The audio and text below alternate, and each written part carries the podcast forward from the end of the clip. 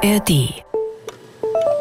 Dieses Kobalt, was ja relativ viel wert ist, wo ist das zu finden? Das haben wir jetzt in der, in der letzten Stufe der Schwarzmasse. Sie sehen, es ist ein ganz feines schwarzes Pulver. Und das enthält jetzt die äh, Beschichtung der, der Anode und der Kathode, also des Plus- und des Minuspuls der Batterie. Ist das das Wertvollste, was es so gibt aus so einer Batterie? Genau, das ist in dem Fall das werthaltigste Material. 15 Millionen Elektroautos sollen bis 2030 auf unseren Straßen fahren. So will es die Bundesregierung. Bislang sind es gerade mal rund eine Million. Das Ziel des Ganzen, die CO2-Emissionen im Verkehr massiv zu senken. Aber für die Batterien der E-Autos brauchen wir Rohstoffe. Und die werden oft unter umweltschädlichen und menschenunwürdigen Bedingungen abgebaut. Einen Link dazu findet ihr in unseren Shownotes. Und die Gewinnung und der Transport von Lithium, Kobalt und Co., aber auch die Produktion der Batterien und der Elektroautos, all das benötigt natürlich jede Menge Energie und verursacht CO2. Unsere Mission Klimahörerin Claudia Rohlke aus dem Landkreis Diepholz in Niedersachsen hat sich darüber viele Gedanken gemacht und sich bei uns gemeldet. Was machen wir mit der Nachnutzung von Batterien, die vielleicht für kleinere Maschinen noch funktionieren, aber für Autos nicht? Was machen wir mit diesem ewigen Abhängigkeit von Lithium, das wir gewinnen müssen auf, jetzt sage ich mal, brutale Art und Weise für die Umwelt? Um neue Batterien herzustellen. Das würde mich wirklich interessieren. Ja, das interessiert uns auch. An dieser Stelle ein großes Dankeschön an unsere Hörerinnen und Hörer. Wir haben wirklich sehr viele Mails bekommen mit Anregungen, zu welchen Themen wir für unseren Podcast dieses Jahr recherchieren sollten. Und vielen dieser Fragen gehen wir jetzt nach. Heute suchen wir also nach Lösungen, um nachhaltiger mit E-Auto-Batterien und den wertvollen Rohstoffen darin umzugehen. Wir stellen euch heute zwei Pioniere in diesem Bereich vor und gucken uns an, was die machen und was es bringt. Und um es gleich vorwegzunehmen, trotz aller Probleme sind E-Autos auch heute schon eindeutig besser für das Klima als Verbrenner. Das bestätigen zahlreiche Studien und inzwischen sogar der lange sehr, sehr skeptische Automobilclub ADAC. Und damit herzlich willkommen, ich bin Susanne Tappe und ihr hört NDR Info. Mission Klima. Lösungen für die Krise.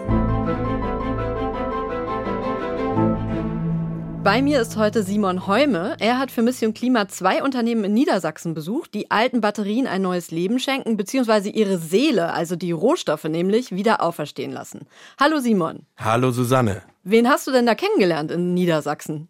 Ich habe Lasse Bartels und Julius Schumacher kennengelernt. Die zwei beschäftigen sich auf ganz unterschiedliche Art und Weise mit dem Thema. Es gibt nämlich zwei Arten, mit Batterien umzugehen.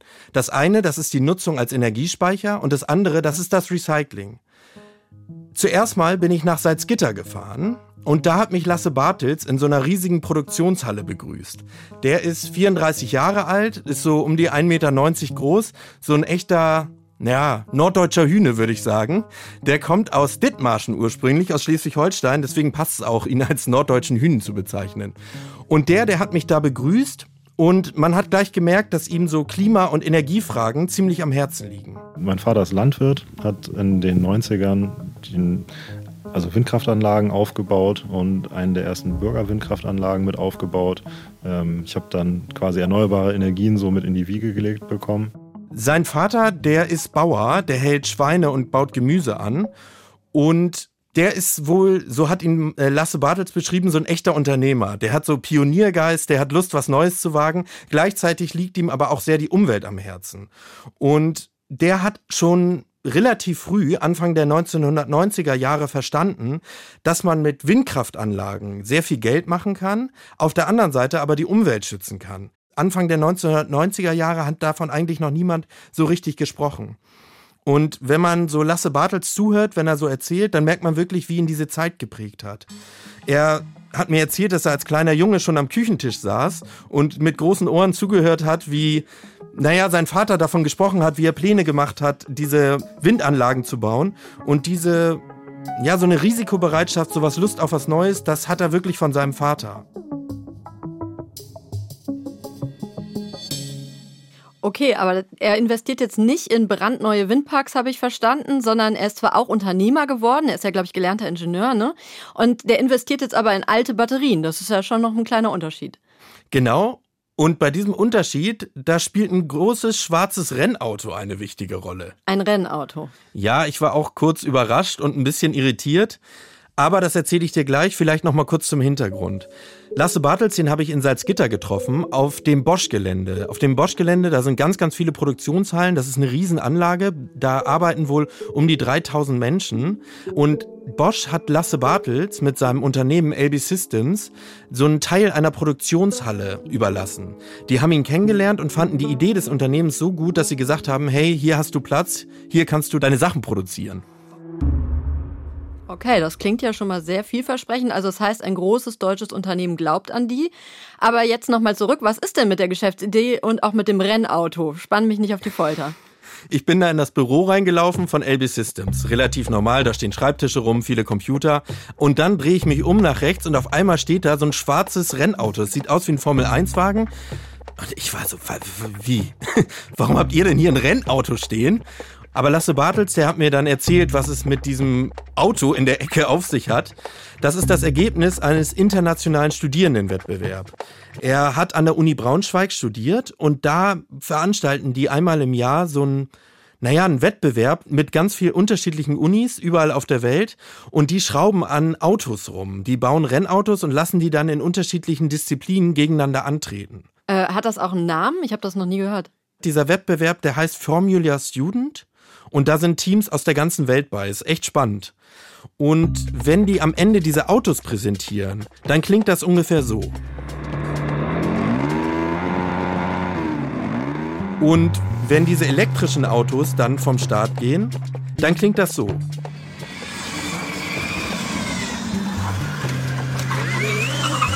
Und Lasse Bartels, der hat mit 50 Kommilitonen so elektrische Rennautos entwickelt. Und zwar jedes Jahr aufs Neue. Und alle Komponenten davon sind selbst entwickelt, wo wir auch 2010 bis 2018 Know-how aufgebaut haben, also Batteriesysteme gebaut haben, die sehr schnell entladen werden, die sehr schnell geladen werden und damit innerhalb weniger Monate eigentlich den gesamten Lebenszyklus so einer Batterie im Rennsport beobachten konnten und viel Erfahrung sammeln konnten damit, wie Batteriezellen altern, wie man Elektronik entwickelt, um solche Batterien zu managen. Also das heißt, der konnte im Studium schon über viele Jahre an E-Auto-Batterien rumschrauben, ja? Genau, die Hauptherausforderung war bei denen immer, wenn die Rennautos in den Boxenstopp gekommen sind, dann mussten die innerhalb von einer ganz, ganz kurzen Zeit checken, wie der Zustand der Batterie ist. Voll, leer, halb voll, wie doll müssen wir die laden? Und mit dieser Technik, die er da angewandt hat, da hat er, ohne es damals so richtig zu wissen, den Grundstein für sein heutiges Unternehmen gelegt. Ah, ich verstehe. Zack, Studium fertig, Elbis Systems gegründet, ja? Und was machen die da jetzt mit den Batterien genau?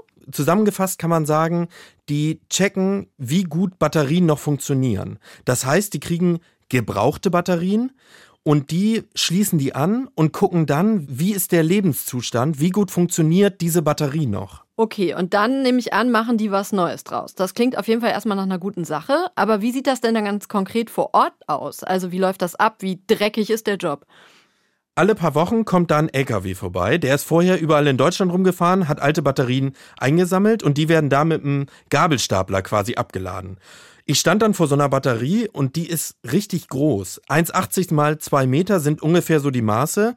Und mir ist aufgefallen, als ich da so näher rangegangen bin, dass links und rechts an dieser Autobatterie, dass da noch Schlamm hing. Und dann habe ich ihn gefragt, warum ist da Schlamm dran? Und dann meinte er, die kommen aus einem überfluteten Autohaus. Äh, also wir hatten ja, ich glaube im Ahrtal vor zwei Jahren die große Flut und da stammen die Batteriesysteme daher.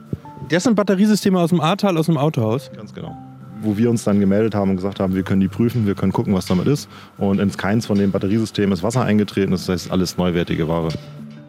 Oh Mann, das ist jetzt aber wirklich eine bittere Ironie des Schicksals, würde ich sagen, denn die Flut im Ahrtal, die war ja eine Folge des Klimawandels, da sind sich Experten einig. Ich war auch für einen Moment sprachlos, muss ich dir ehrlich sagen, als ich da so vorstand. Man muss wissen, das war eher außergewöhnlich. Die meisten Batterien, die kommen nicht irgendwie aus einem Katastrophengebiet oder aus einem Unfallwagen. Der größte Teil kommt mit Abstand von Batterieherstellern und Autobauern.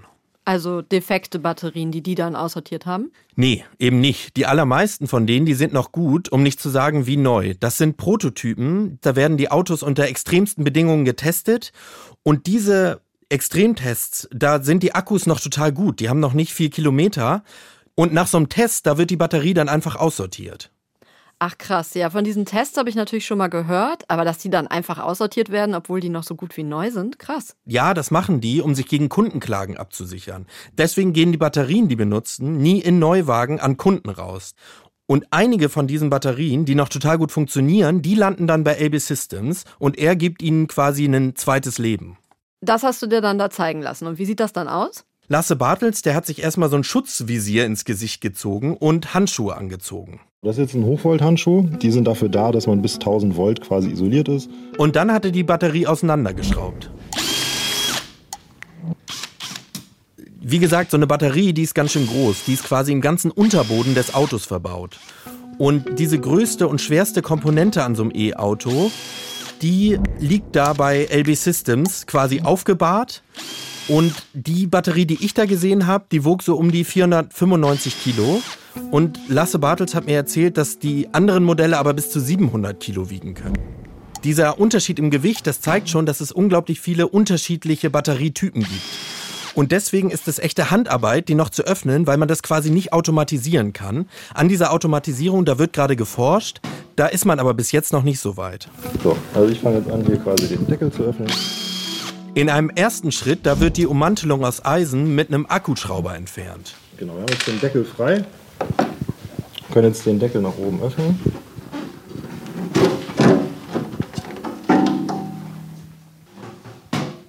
Was wir jetzt hier sehen, sind Batteriemodule. Als Lasse Bartels diese Batterie geöffnet hat, dann waren da acht Module aufgereiht. Diese Module, die kannst du dir vorstellen, die sind ungefähr so groß wie ein Schuhkarton. Und wenn man diese Module öffnet, dann sind da unterschiedliche Zellen verbaut. Und diese Zellen, die haben ungefähr die Größe von einer Videokassette, wenn dir das noch was sagt. Mir sagt das noch was, ja. Und diese Zellen, die sind das eigentliche Herzstück, das Wichtige an diesen Batterien, weil darin ist dieses berühmte Kobalt und das Lithium. Da wollen wir jetzt aber noch nicht ran, denn wie man Zellen recycelt, dazu kommen wir ja später noch. Genau, Lasse Bartels, der wollte nur die Module untersuchen, also diese Schuhkartons. Können wir das uns mal angucken, wie das gemacht werden würde? Das zeigen wir nicht. Weil das, das ist das Geheimnis, oder Genau, genau. Also wir haben unser Testverfahren selber entwickelt. Ähm, gibt immer wieder großes Interesse daran. Wir können das nur nicht zeigen. Ui, ui, ui, Simon, jetzt ist aber schon ein bisschen meine Neugier geweckt. Ich war auch ein bisschen enttäuscht, dass er mir nicht mehr zeigen konnte, aber ein bisschen was habe ich trotzdem noch aus ihm rausgekriegt. Die nehmen die Module, schließen die an den Computer an und lesen das Modul aus, checken quasi den Gesundheitszustand. Diese Ausleseergebnisse, die werden mit einer riesigen Datenbank verglichen und anhand dieser können sie checken, wie gut es dem Batteriemodul geht. In der Fachsprache würde man das die Ladefähigkeit der Batterie nennen. Wie gut lädt die Batterie noch? Okay, verstehe. Und was machen die da mit den noch guten Modulen, sage ich jetzt mal? Die nehmen mehrere Batterien vom gleichen Typ und bauen die zu Energiespeichern um. Und diese Energiespeicher, die kann man dann zum Beispiel in deren Online-Shop kaufen. Wofür sind die so? Brauche ich die? Naja, wenn du ein Wohnmobil hast oder ein Boot, dann könntest du die kleinste Version dieses Energiespeichers sehr gut gebrauchen. Stell dir vor, du bist mit deinem Wohnmobil unterwegs und die Sonne scheint. Ganz viele von diesen Wohnmobilen, die haben ja so ein kleines Solarpanel auf dem Dach. Und von diesem Solarpanel kann in diesen kleinen Speicher Energie reingeladen werden. Dann kommen die Wolken oder es wird Nacht und du willst abends noch einen Film gucken auf deinem Laptop. Dafür kannst du dann die Energie nutzen. Okay, das kann ich mir sehr gut vorstellen. Das klingt sehr gemütlich. Und äh, du hast gesagt, die kleinste Version. Das heißt, es gibt auch noch größere. Wofür sind die dann? Die nächstgrößeren Energiespeicher, die kann man sich quasi für zu Hause kaufen. Die sind so 1,80 Meter ungefähr hoch und die sind dafür da, dass die Photovoltaikanlage auf dem Dach, dass von der der Strom gespeichert werden kann. Und die größte Version, die sie anbieten, da werden so 40 bis 80 Autobatteriesysteme reingeschraubt in so einen Seekontainer. Und diesen Seekontainer, der kann dann an ein großes Feld voller Photovoltaikanlagen gestellt werden oder an Windparks. Ah, jetzt verstehe ich. Okay, also das sind diese viel zitierten Ermöglicher der Energiewende, von denen immer so gerne geredet wird. Also im Moment ist es ja noch so, ganz viel erneuerbare Energie kann gar nicht genutzt werden, weil dann ist auf einmal ganz viel Wind da und damit ganz viel Strom und das würde das Netz überlasten. Und dann geht das sozusagen verloren. Und mit diesen Riesenspeichern könnte man das Problem lösen und die als Zwischenspeicher benutzen, oder? Genau, das ist das ganz große Thema von Lasse Bartels.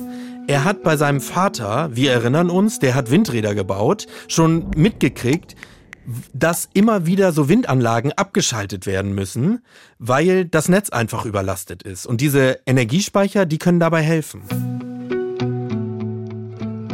Verstehe. Gute Sache. Aber ich hätte trotzdem noch mal eine Frage. Rentiert sich das Geschäftsmodell denn auch für LB Systems? Weil so wie du das jetzt beschrieben hast, ist das unglaublich viel Handarbeit. Das klingt nach hohen Personalkosten. Rechnet sich das? Lasse Bartels konnte da nur sehr ungenaue Angaben zu machen, weil Geschäftsgeheimnis. So ein neuwertiges Batteriemodul, das kostet bei denen im Onlineshop um die 400 Euro. Lasse Bartels sagt, die gesamten Produktionskosten und die Kosten fürs Personal, die können darüber schon gedeckt werden. Allerdings forschen die noch ganz viel und deswegen schreiben sie noch keine schwarzen Zahlen. Also deren Forschungs- und Entwicklungskosten sind einfach noch zu hoch. Und jetzt mal aus Umweltsicht, also wie viele Batterien verarbeiten die denn so pro Jahr? Das Unternehmen, das gibt's seit 2019 und bis jetzt haben die so vier Seekontainer voll Batterien umfunktioniert. Das entspricht ungefähr einer Leistung von 5 Megawattstunden. 5 Megawattstunden zum Vergleich, das verbraucht ungefähr einen Vier-Personen-Haushalt im Jahr, wenn sie nicht gerade sparsam leben. Okay, das heißt aber, das Ergebnis von LB Systems, das ist bisher ja noch relativ mager, oder? Ja, das liegt daran, dass das noch kleinteilige Handarbeit ist. Die haben aber relativ große Expansionspläne. Lasse Bartels, der will die Produktion erweitern, größere Hallen haben. Auch die Mitarbeiterzahl soll steigen. Gerade sind sie noch zu siebt. In den nächsten zwei Jahren sollen es aber bis zu 50 Mitarbeitende werden. Er hat mir auch erzählt, dass die gerade einen Vertrag mit einem großen europäischen Automobilhersteller geschlossen haben. Wer das ist, das wollte er mir noch nicht verraten.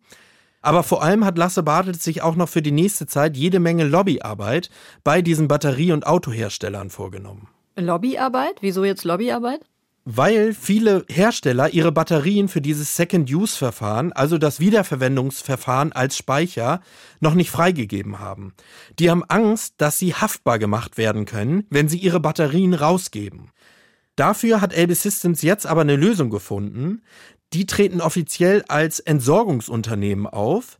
Nach dieser Entsorgung sind die Batteriehersteller raus aus der Haftung und die große Aufgabe für Lasse Bartels ist jetzt gerade, das bei den Herstellern bekannt zu machen. Okay, also Lasse Bartels muss nach wie vor Lobbyarbeit machen, um überhaupt ans Material zu kommen, verstehe ich. Aber sag mal, eine letzte Frage brennt mir noch unter den Nägeln, Simon. Ähm, du ahnst es vielleicht, nämlich das Rennauto. Fährt das denn noch? Also ist er damit zur Arbeit gekommen, als du da warst? Das Rennauto, das fährt noch, aber er ist damit nicht zur Arbeit gekommen. Er fährt so einen alten Mercedes Diesel. Diesel? Ja, ich war auch so ein bisschen so, hm, du arbeitest hier mit Autobatterien. Aber er hat gesagt, das ist ein Oldtimer und sobald der Dieselmotor den Geist aufgibt, da will er das zu einem E-Auto umbauen. Das klang für mich erstmal irgendwie verrückt. Also die größte Herausforderung ist eigentlich, das Ganze mit dem TÜV nachher zu klären. Aber ansonsten ist es relativ straightforward. Also da, wo aktuell das Getriebe anflanscht, kann man einen Elektromotor anflanschen. Da spricht ein echter Tüftler. Und dieses Anflanschen, das ist mein neues Lieblingswort. Apropos Antriebe, die ihren Geist aufgeben. Wir haben uns natürlich auch gefragt, wie lange hält denn so eine E-Auto-Batterie eigentlich, bevor sie ausgetauscht werden muss und dann eben entweder ein zweites Leben als Speicher bekommt oder irgendwann recycelt werden sollte. Und die Antwort, die hat mich ziemlich überrascht und ich habe das wie immer für euch kurz zusammengefasst. Wenn man sich ein neues E-Auto kauft, dann bekommt man auf dessen Herz, auf die teure Batterie vom Autohersteller eine Garantie meist für acht Jahre bzw. für rund 160.000 Kilometer.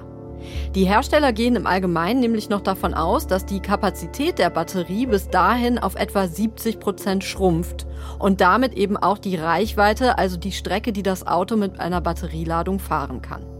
Es mehren sich aber inzwischen die Hinweise, dass die Batterien viel länger durchhalten als bisher gedacht. Nissan etwa berichtet, dass fast alle E-Autos des Konzerns noch mit ihrer ersten Batterie unterwegs sind, oft schon seit zwölf Jahren. Und laut wissenschaftlichen Studien halten moderne Batterien sogar noch wesentlich länger. Von bis zu 500.000 Kilometern ist da die Rede und das würde bedeuten, dass die Batterie in Zukunft das Auto sogar überlebt. Und wenn die Batterien jetzt eben so lange halten, länger als das Auto teilweise, dann können sie auch noch als Energiespeicher danach dienen. Haben wir ja gerade gehört. Aber selbst die beste Batterie gibt irgendwann dann eben doch ihren Geist auf. Also auch Elbis Systems gibt eine Garantie von acht bis zehn Jahren auf die Speicher, aber dann ist wirklich Schluss. Und spätestens dann müssen die Batterien eben recycelt werden, also wirklich verarbeitet und nicht mehr weiter genutzt. Dieses Recycling, das ist super wichtig, wegen dieser ganzen kostbaren Rohstoffe. Und deswegen wollten wir uns so einen Recyclingbetrieb nochmal genauer angucken. Ich bin dafür in die Nähe von Braunschweig gefahren, zu der Firma Düsenfeld. Die liegt so ungefähr 20 Autominuten von AB Systems entfernt. Und da habe ich den Ingenieur Julius Schumacher getroffen. Der ist erst 26 Jahre alt und arbeitet seit drei Jahren im Unternehmen. Moin, hallo. Schön, Sie Einen wunderschönen guten Tag, hallo. Moin. Die Firma Düsenfeld, die wurde vor sechs Jahren gegründet. Und da schicken Entwickler und Automobilhersteller ihre Batterien zum Recycling hin. Als ich auf das Fabrikgelände kam, da standen schon zwei große LKWs, die waren beide als Gefahrguttransporter gekennzeichnet. Die standen da schon, der eine wurde beladen und der andere entladen. Und da waren dann Gabelstapler und die haben die Batterien, die geliefert wurden, in eine Produktionshalle reingefahren. Da drin wurde es dann schlagartig laut. Schön. Als allererstes müssen diese Batterien entladen werden. Aber nicht nur vom LKW, sondern auch vom Strom, der da noch drin ist. Wie, die werden geladen, geliefert? Hat mich auch überrascht. Die kommen da voll oder teilweise geladen an. Und für die Firma Düsenfeld hat das einen enormen Vorteil. Der Batteriestrom, den wir aus der Batterie nehmen, das ist ja eine Menge an Strom, die da rauskommt. Die Energie wird netzrückspeisend genutzt und wird für den Betrieb des eigenen Anlagenparks benutzt. Das heißt, ich sage immer, die Batterien bringen ihren eigenen Strom mit, um sich zu recyceln. Ach, das ist ja cool. Ja, ich finde es auch ziemlich clever gemacht. Julius Schumacher, der hat mir erzählt, dass sie im Jahresmittel 50 Prozent des Stromverbrauchs der gesamten Fabrikhalle aus den alten Batterien nehmen können. Der Rest, der ist ganz normaler Ökostrom aus dem Netz. Ich stand dann da in der Produktionshalle vor den Batterien und es war irgendwie ein merkwürdiges Gefühl, weil ich ja wusste, da war gerade noch Strom drauf. Und jeder, der mal in so eine offene Steckdose gegriffen hat, der weiß ja, wie tierisch weh das tut. Und diese Batterie liegt jetzt hier offen. Wenn ich die anfasse, ich kriege keine gewischt. Probieren Sie es aus. Na, ich weiß nicht. Probieren Sie es aus. Nein, okay. Ich kann Ihnen sagen, die, die ist elektrisch entladen. Da ist kein Strom mehr drauf. Ähm, die ist jetzt fertig für unseren weiteren Recyclingprozess. Okay, ich versuch's. Und wie ihr alle hört, ich hab's überlebt. die Batterie, die war zum Glück wirklich leer. Aber tatsächlich kann ein Stromschlag aus so einer E-Auto-Batterie tödlich sein. Ja, im Allgemeinen gilt ganz klar Finger weg. Aber du warst ja Gott sei Dank mit dem Profi da. Und ähm, was haben du und der Profi denn dann mit dem Ding gemacht? Nach dem Entladen, da wird die Batterie erstmal geöffnet. Ähnlich wie bei LB Systems. Und das ist auch richtig Handarbeit. Da wird geflext, das stinkt nach verbranntem Metall, da wird gehämmert und oft ist es gar nicht so leicht, an die Batteriemodule, die da drin sind, ranzukommen. Und wie wir schon bei LB Systems gehört haben, dieser Schritt ist noch nicht automatisierbar. Das heißt, da stehen Leute im Schweiße ihres Angesichts und öffnen diese Module. Der ganze Prozess, das Entladen, das Öffnen, das dauert ungefähr eine halbe Stunde. Dann werden die Batterieteile auf ein Laufband gelegt. Das geht in eine große Produktionsmaschine. Und was da drin passiert, das konnten wir uns über so Monitore angucken, die da in der Fabrikhalle hingen. So, Sie sehen hier, das sind unsere, unsere Scheren, unsere Messer, mit denen wir arbeiten. Und Sie sehen hier, die Batteriezellen werden eingegeben und werden hier aufgerieben, werden zerkleinert, werden geschreddert. Also das Ganze sah aus wie so ein großer Reißwolf für Metall. Zur Orientierung, in dieser Batterie, da sind viele wertvolle Rohstoffe. Das variiert je nach Batterietyp, aber ungefähr kann man sagen, dass 25 Prozent der Batterie aus Graphit bestehen, 8 Prozent aus Nickel, 3 Prozent aus Kobalt und dann gibt's noch Mangan, Lithium und eine Flüssigkeit als Leitmedium. Das ist der sogenannte Elektrolyt. Die Abtrennung dieser Flüssigkeit, das machen sie mit einem speziellen Verfahren, das ist patentiert und das Besondere ist, dass sie das bei relativ niedrigen Temperaturen machen und damit Energie sparen. Und kann man diesen Elektrolyten, also die Flüssigkeit, kann man das dann noch verwenden? Ja, darauf sind sie auch sehr stolz. Das ist tatsächlich das Besondere an ihrem Verfahren. Der Elektrolyt, der geht nicht verloren, sondern das Lösungsmittel aus diesem Elektrolyten und das Lithium, das kann weiterverwendet werden. Okay, vielleicht erklären wir noch mal ganz grundsätzlich an der Stelle, dass es ja unterschiedliche Verfahren beim Recycling gibt. Du hast das schon angedeutet.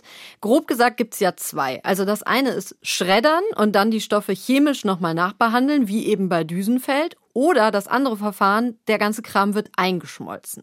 Jetzt wollten wir natürlich wissen, was ist denn besser? Und dazu haben wir wie immer einen Experten befragt, diesmal Professor Arno Quade von der TU Braunschweig.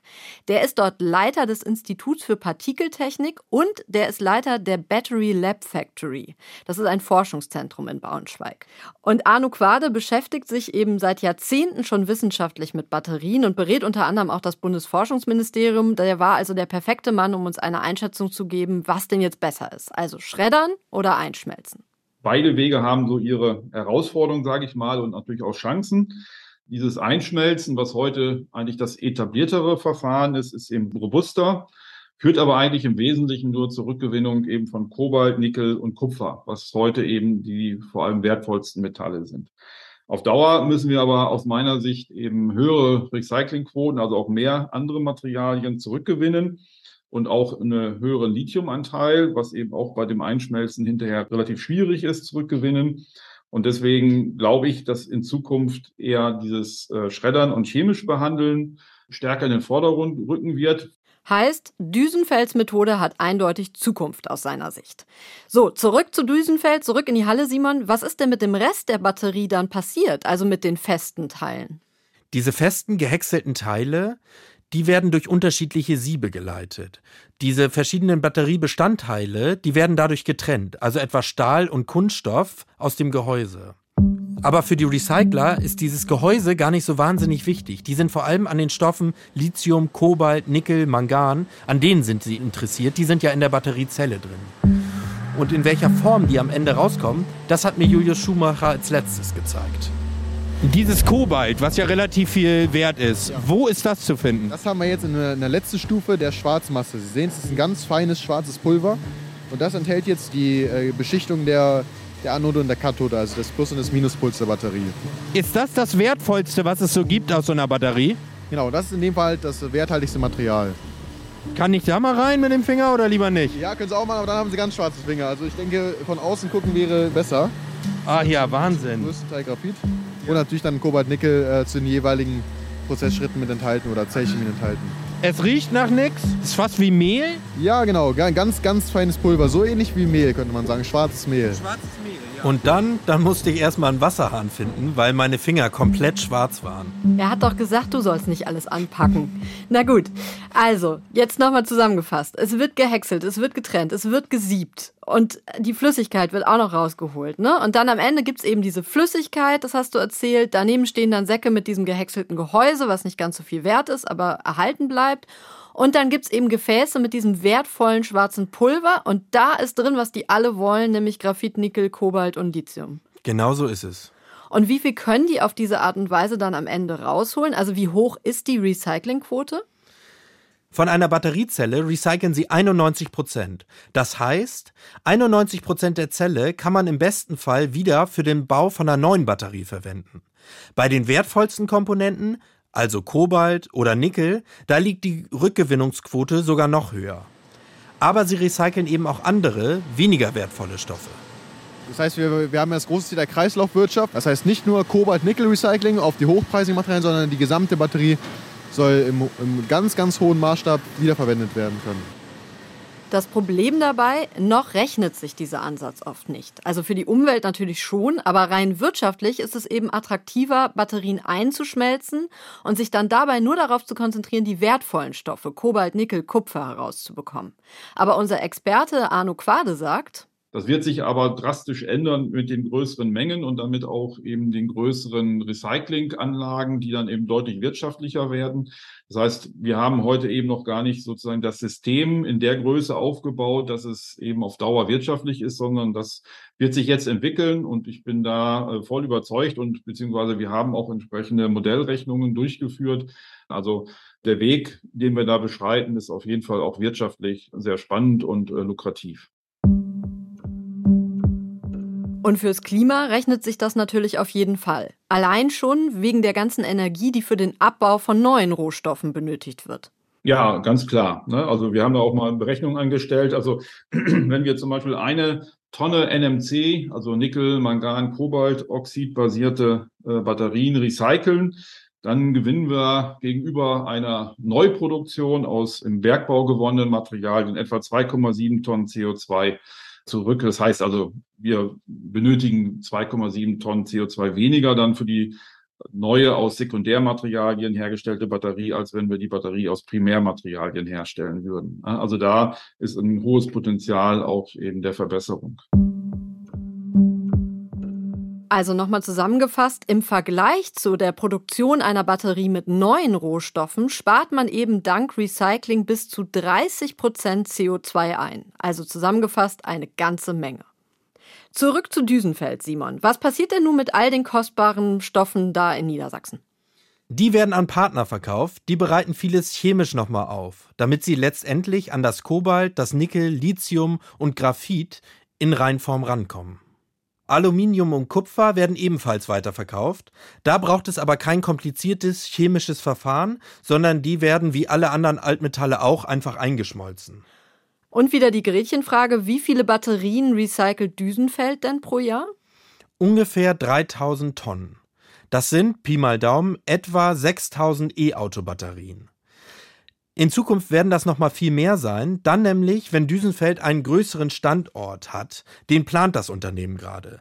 Das meiste Geld wollen sie aber in der Zukunft nicht mit eigenem Recycling verdienen, sondern mit Patenten? Genau. Das Verfahren, das wird unter anderem schon bei BMW angewendet und die Nachfrage danach ist groß, das sagt zumindest Düsenfeld. Interesse am Thema Recycling haben tatsächlich alle großen Autohersteller, mit denen wir gesprochen haben. Müssen sie ja auch haben. Denn die Politik macht da inzwischen ordentlich Druck. Im Januar hat die Europäische Union den finalen Entwurf für eine neue Batterieverordnung vorgelegt. Und diese Verordnung, die ist sehr viel umfassender als alles, was es bislang gab. Wenn die so kommt, wie sie geplant ist, dann bedeutet das, dass in Zukunft nicht nur geregelt sein wird, wie viel Rohstoffe aus alten Batterien recycelt werden müssen, sondern auch, wie hoch der Anteil von recycelten Rohstoffen in neuen Batterien sein muss. Und das würde bedeuten, egal wie aufwendig und teuer das Recycling ist und wie billig es neue Rohstoffe gerade noch am Markt gibt, trotz der schlimmen Folgen für Mensch und Natur, die Batteriehersteller und auch die Autobauer, die müssten dann eben Rohstoffe aus Recycling kaufen. Und das würde der Sache an sich natürlich nochmal ordentlich Schwung geben. Unter anderem auch deswegen überlegen Autobauer wie VW und BMW eben selbst ins Recycling einzusteigen. Das hätte für die zwei Vorteile. Zum einen säßen die damit an der Quelle und zum anderen könnten sie an der Entwicklung möglicherweise sogar noch mitverdienen. Der Vorschlag der EU, der wird jetzt noch fachlich diskutiert, das heißt von Experten. Und unser Experte Arno Quade sagt, dass man da tatsächlich noch mal genau hinschauen muss, was die Recyclingquoten und auch die Fristen angeht. Da müsse man vorsichtig sein, weil nämlich gar nicht so schnell so viele alte Batterien ausrangiert werden. Bis irgendwann so 80, 90 Prozent der Rohstoffe einer Batterie aus Recycling kommen, das werde noch lange dauern, sagt er. Meine persönliche Meinung ist, dass ich sag mal, überhaupt, dass wir in einen nennenswerten ober höheren Bereich, sag mal 80 Prozent oder ähnliches kommen, wo dann eben Batterien recycelt werden. Das wird sicherlich noch 25 Jahre dauern ne, und mehr. Also von daher haben wir wirklich jetzt viele Jahre, wo wir dieses eben nicht so erreichen können, sondern weiterhin auf Primärmaterialien angewiesen sind. Also ihr seht, es lohnt sich an dem Thema dran zu bleiben, noch so ungefähr 25 bis 30 Jährchen. Aber was man heute schon sagen kann, E-Autos sind klimafreundlicher als Verbrenner, ihre Batterien halten immer länger, viel länger als früher gedacht und wenn sie nicht mehr genug Reichweite bieten, sollten sie eben nicht gleich in den Schredder, sondern dann verdienen sie noch ein zweites Leben als Energiespeicher. Und ganz am Ende dann, dann müssen die Batterien recycelt werden, und zwar möglichst viel von ihnen, nicht nur das wertvolle Kobalt. Aber dass das auch im großen Stil gemacht wird, daran arbeiten eben Politik und Recycler gerade noch. Die einen mit Gesetzen und die anderen mit immer besseren und damit auch für sie lohnenderen Verfahren. Simon, vielen Dank, dass du dir das Ganze vor Ort angesehen hast und uns das alles so schön geschildert hast. Sehr gerne. Wir haben uns für die kommenden Folgen noch mehr Themen vorgenommen, die unsere Hörerinnen und Hörer interessieren und die sie uns per E-Mail geschickt haben. Vielen Dank nochmal dafür.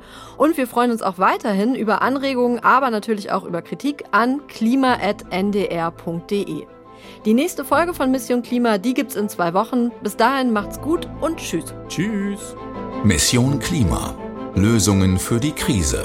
Ein Podcast von NDR Info. Und hier kommt noch ein Tipp für die Zeit zwischen zwei Folgen Mission Klima. Das ist der am schnellsten wachsende Kriminalitätsbereich, der in den letzten Jahren so schnell gewachsen ist, dass er nahezu auf gleicher Höhe mit dem Drogenhandel sich befindet. Organisiertes Verbrechen. Gestohlener Wald. Das hier ist ein Kahlschlag. Schaut euch den Umfang der Baumstümpfe an. Wie groß und alt die Bäume waren. Europas letzte Urwälder verschwinden, geraubt von der Holzmafia. Ein Millionengeschäft, dem nicht nur das Klima zum Opfer fällt. Sie haben mir die scharfe Axt an den Hals gedrückt und gesagt, wir zählen bis drei. Wenn du dich bis dahin nicht nackt ausziehst, dann... Organisiertes Verbrechen. Gestohlener Wald. Alle Folgen in der ARD Audiothek.